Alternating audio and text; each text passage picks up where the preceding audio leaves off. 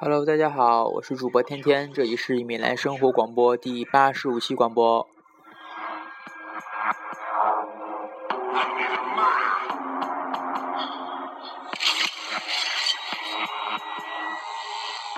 现在是二零一五年的二月，好吧，这么怪的语调。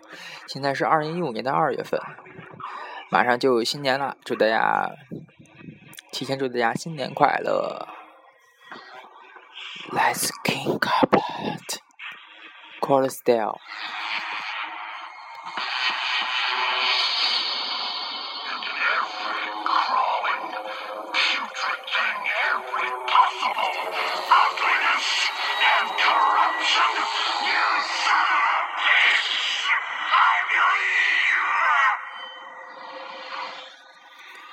这张专辑是《Less Than Night Road》，大家可以上网下一下，封面挺酷的。好吧，继续说，这一期广播呢断更了八十四期，十一月份录的吧，两三个月了，已经快三个月了。然后这段时间呢比较忙，所以就广播就耽搁了一段时间。呃，去了在一二一四年的十二月份去了北极。然后之前去了一些地方爬山、登山什么的，包括去了意大利南部啊一些城堡、一些世界文化遗产等地方吧，转了转。然后这期广播呢，主要说说米兰，说说最近的事儿呗，然后包括说说旅行的事情，随便说说一期吧。然后音质是因为在刚回刚回到天津嘛。呃，没有带麦克风啊，调音台没有，拿手机录的，效果肯定不是特别理想，大家凑合听吧。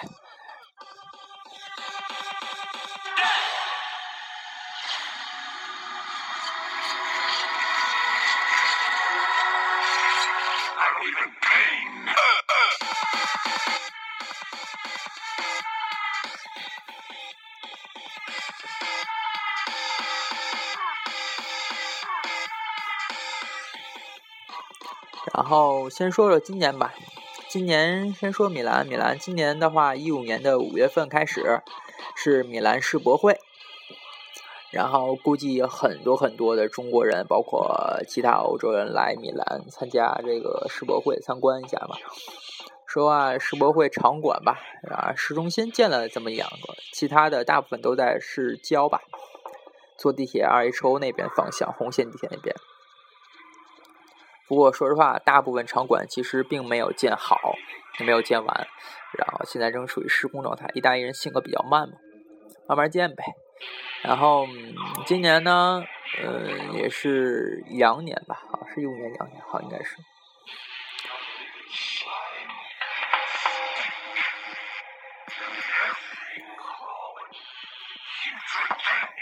我靠，这歌让我感觉没有什么感觉，换切切首歌，愣切首歌啊！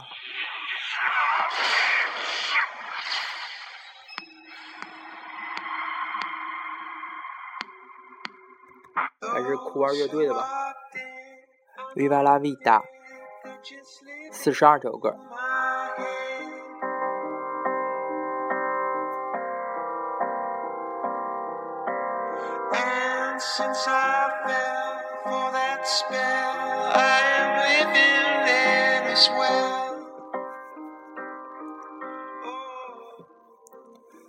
今年怎么说呢？呃，经一些事情吧，你说说旅行吧。旅行呢，欧洲二十多个国家基本上大致转了转，每年都是这样子。然后推荐大家几个地方吧。先说说北极，比较熟悉，刚去完嘛。北极地区像瑞典、挪威、芬兰，北极圈以上，包括俄罗斯，甚至包括俄罗斯北极圈以上。都属于北极圈地区，就属于叫做北极了。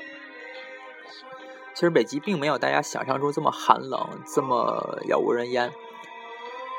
其实有一些地方，比如像瑞典啊、挪威等等这些地方的北极地区，其实有还是有一部分人口居住在那儿，因为有个瑞典有最大的铁矿，L K B 铁矿公司在瑞典的北部。在基鲁纳旁边，基于纳旁边，像是挪威一些峡湾、托姆斯啊，包括诺维克啊，最北的火车站等等，都是在北极地区。人相对来说是很少，不过对于北极来说还是挺多的人。包括今年我们去了，就是瑞典的北极圈地区阿比斯库，中文叫阿比斯库。阿比斯库的是国王之路的徒步的路线的起点。从那儿有好多好多路线可以徒步到芬兰、瑞典等等，有的长达一周一个月，有的就几天嘛。阿比斯库它有一个阿比斯库的国家公园，也是瑞典最大的一个国家公园，在北地区，那还可以看到一些极光，包括一些非常极致的一种美感，包括下雪的，基本上都是在下雪。这雪天那种雪景真的是太美了，还有瑞典全瑞典最大的，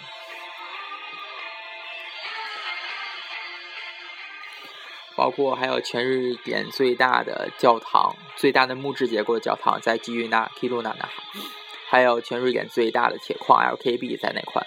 大家如果想看极光的话，可以去阿比斯库、阿比斯库、阿比斯库，还有纳维克，包括基于那都可以看到很棒的极光。等等之后吧，回到米兰，三月份吧，再做几期关于极光的一些专题吧，包括极光摄影什么极光专题等等。呃，包括三月份三月中吧，应该会做一两期关于俄罗斯的一些事情，俄罗斯旅行，俄罗斯旅行的一些事情。因为二月底我要去俄罗斯一周左右吧，可以做做几期关于俄罗斯的北部也是，包括圣彼得堡啊、莫斯科等等。呃，说话这个旅行无关乎几地点吧。第一是看看景，感受一下不同的人文风光。其他的还有个重点，对于我来说比较偏向于摄影。旅行摄影呢，八十四期广播已经说了一些吧，包括一些装备呀、器材呀、箱子、三三脚架等等等等等等。一说说其他方面，其他方面吧，说说中画幅相机啊。包括一轴轴一镜头啊，包括一些滤镜一些使用等等，本期主要说这个吧。这首歌还有是《Lost in Japan》，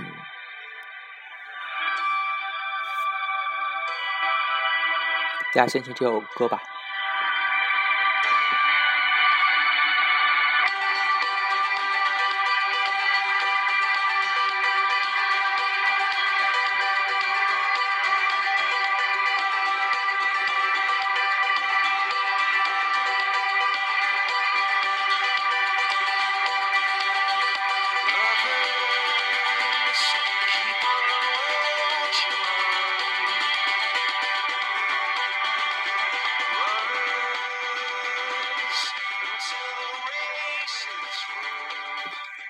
好，话题拉回来，呃，说了这么多旅行的一些事情，旅行摄影呢，嗯，其实说白了就是尽量的让你的器材减重，减到你能带的位置即可。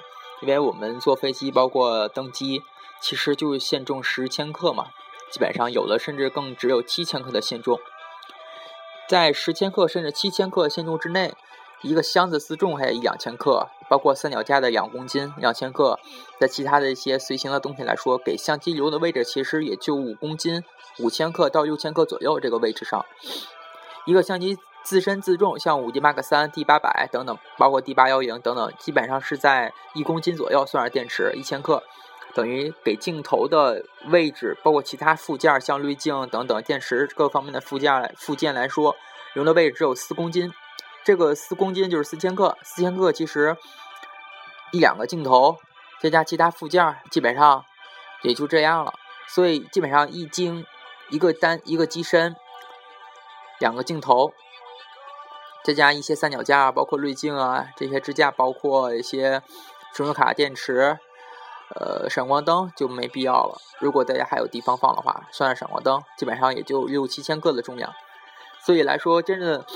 你不能选择的太多，精打细算吧。先说说不同场景带什么器材。我基本上去的北极来说，我带的先说北极地区吧，寒冷的地区可以这么说，极地的旅行这些器材。首先我带一个非常结实一个拉杆箱 p e l i c a n 的幺五幺零这个型号，也可以上飞机最大型号嘛。上期也说，包括 HPRC 的幺五五零都可以。然后拉杆箱，然后里面有一个三脚架，捷信的、曼布图的两公斤以下三脚架，轻便的、反折系统的都可以。注意的话，承重一定要在五五公斤以上、五千克以上的承重才可以。基本上我带了一个五 D Mark 三单反相机嘛。佳能的，哎，是话说啊，今今这两天二月初应该会推出五 D Mark 四或者是五 D S 吧，五点二什么的，会有五千万像素，跟佳能跟索尼合出的 CMOS 的五千万像素，哇，真太夸张了。嗯，好吧，话题拉回来，继续说。呃，一个五 D Mark 三，然后包括旅行神器二四七零或者二四幺零五都可以，无所谓的。然后带一个广角幺六杠三五等等，包括嗯，最近刚刚呃比较痴迷于建筑摄影嘛，所以带一个二四的一轴镜头或者叫轴一镜头，T S 杠一二四这个定焦头，基本上就这样。我没有带长焦，是因为我觉得长焦第一个比较重，比如说七零二百或者三百四百定等等比较重，我没有带，因为我行李中空间有限嘛。然后同行的人，比如说你要跟其他的人一块旅行，可以让大家可以分担一下器材重量。比如你负责广角部分，他就负责长焦部分，每个人各取所需，带自己想要的器材就可以了，这样更加均衡一点。包括因为我跟呃，因为我们几个人一行四人嘛，所以我们四个人共同分担了相机的重量。包括他们也有相机，可以把胶片机或者是中画幅相机分担出来，这样每个人重量也不会超重了。实在不行，你可以把相机背在身上，它也不会算你的随行重量，所以只能控控制在十公斤以下。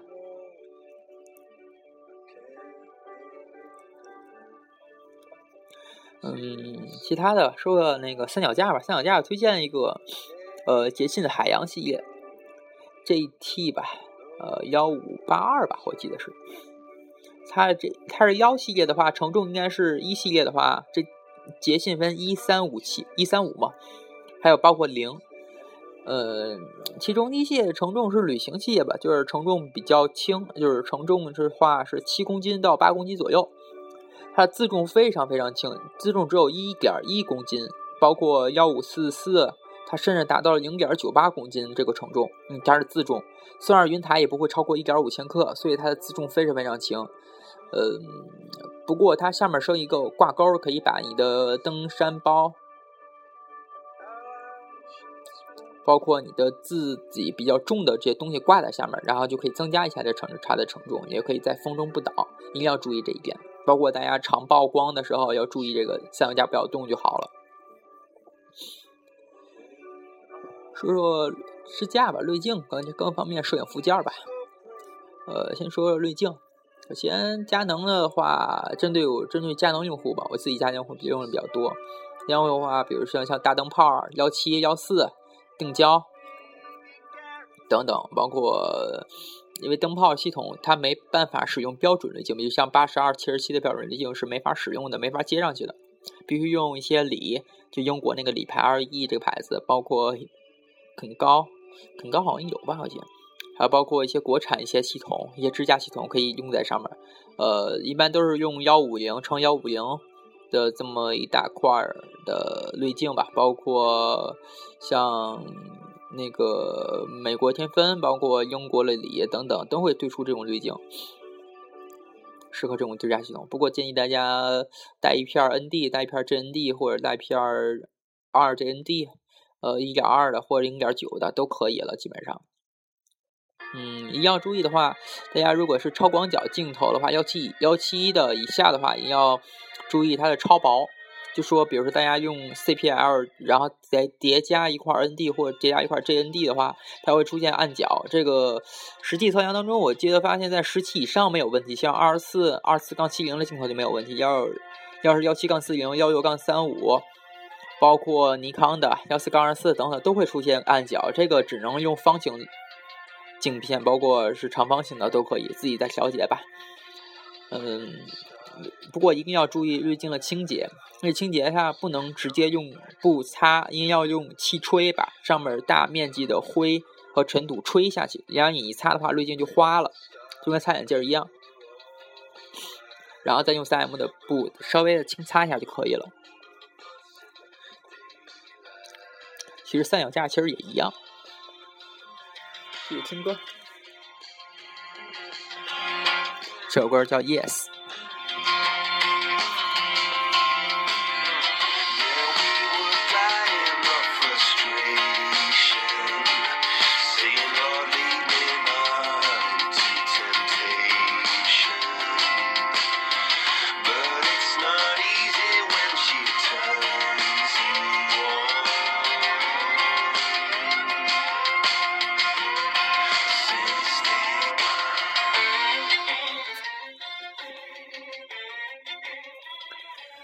继续说吧。